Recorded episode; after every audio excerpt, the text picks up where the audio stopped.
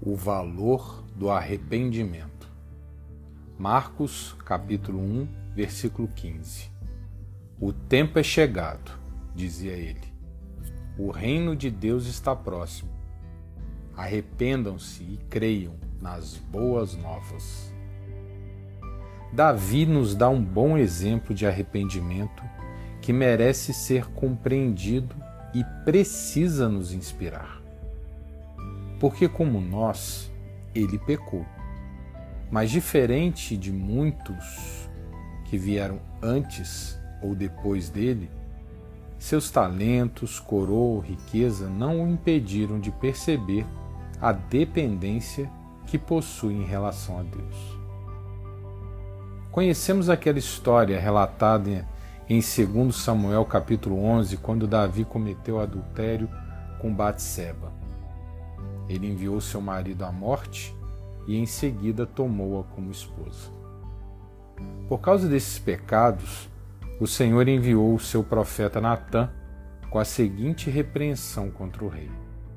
Segundo Samuel, capítulo 12, versículo 9. Por que você desprezou a palavra do Senhor, fazendo o que ele reprova? Você matou Urias, o Itita, com a espada dos Amonitas e ficou com a mulher dele. Se Davi fosse como a maioria, talvez buscasse negar ou se justificar. Mas, como um homem verdadeiramente temente a Deus, ele se arrependeu, reconhecendo o mal que fez e pediu perdão. Segundo Samuel, capítulo 12, versículo 13, parte inicial. Então Davi disse a Natã: Pequei contra o Senhor. Em função desse episódio, o rei compôs o Salmo 51, uma oração de arrependimento sincero. Salmos, capítulo 51, versículo 3 em diante.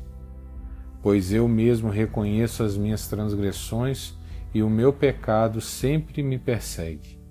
Contra ti, só contra ti pequei e fiz o que tu reprovas, de modo que justa é a tua sentença e tens razão em condenar-me.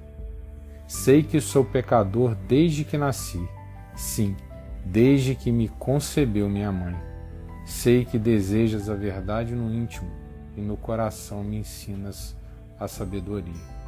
Purifica-me com isopo e ficarei puro. Lava-me e mais branco do que a neve serei. O próprio Davi havia sentenciado o ato que cometeu como digno de morte. Segundo Samuel, capítulo 12, versículo 5. Então Davi encheu-se de ira contra o homem e disse a Natã: Juro pelo nome do Senhor que o homem que fez isso merece a morte. Ele disse essas palavras antes de ser informado pelo profeta de que quem havia, de fato, pecado e que, portanto, merecia aquela sentença era ele mesmo. Porém, Deus, que sabe da, da sinceridade das nossas intenções, não o condenou nessa pena, apenas o perdoou. Segundo Samuel, capítulo 12, versículo 13, parte B. E Natã respondeu: O Senhor perdoou o seu pecado, você não morrerá.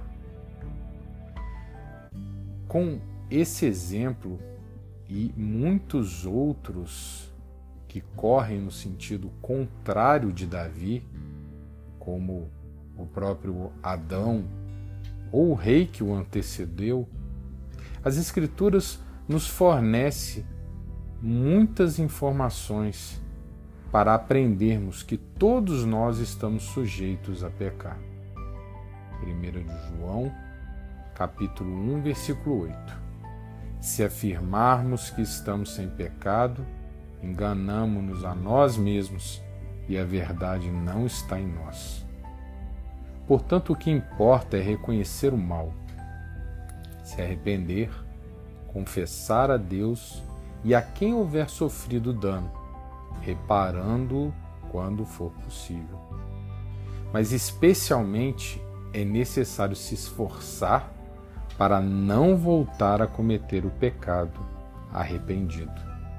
João capítulo 8, versículo 11, parte B. Vai-te e não peques mais.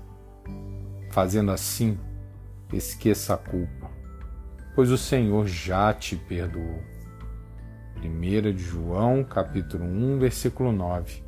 Se confessarmos os nossos pecados, ele é fiel e justo para perdoar os nossos pecados e nos purificar de toda injustiça. Amém e graças a Deus.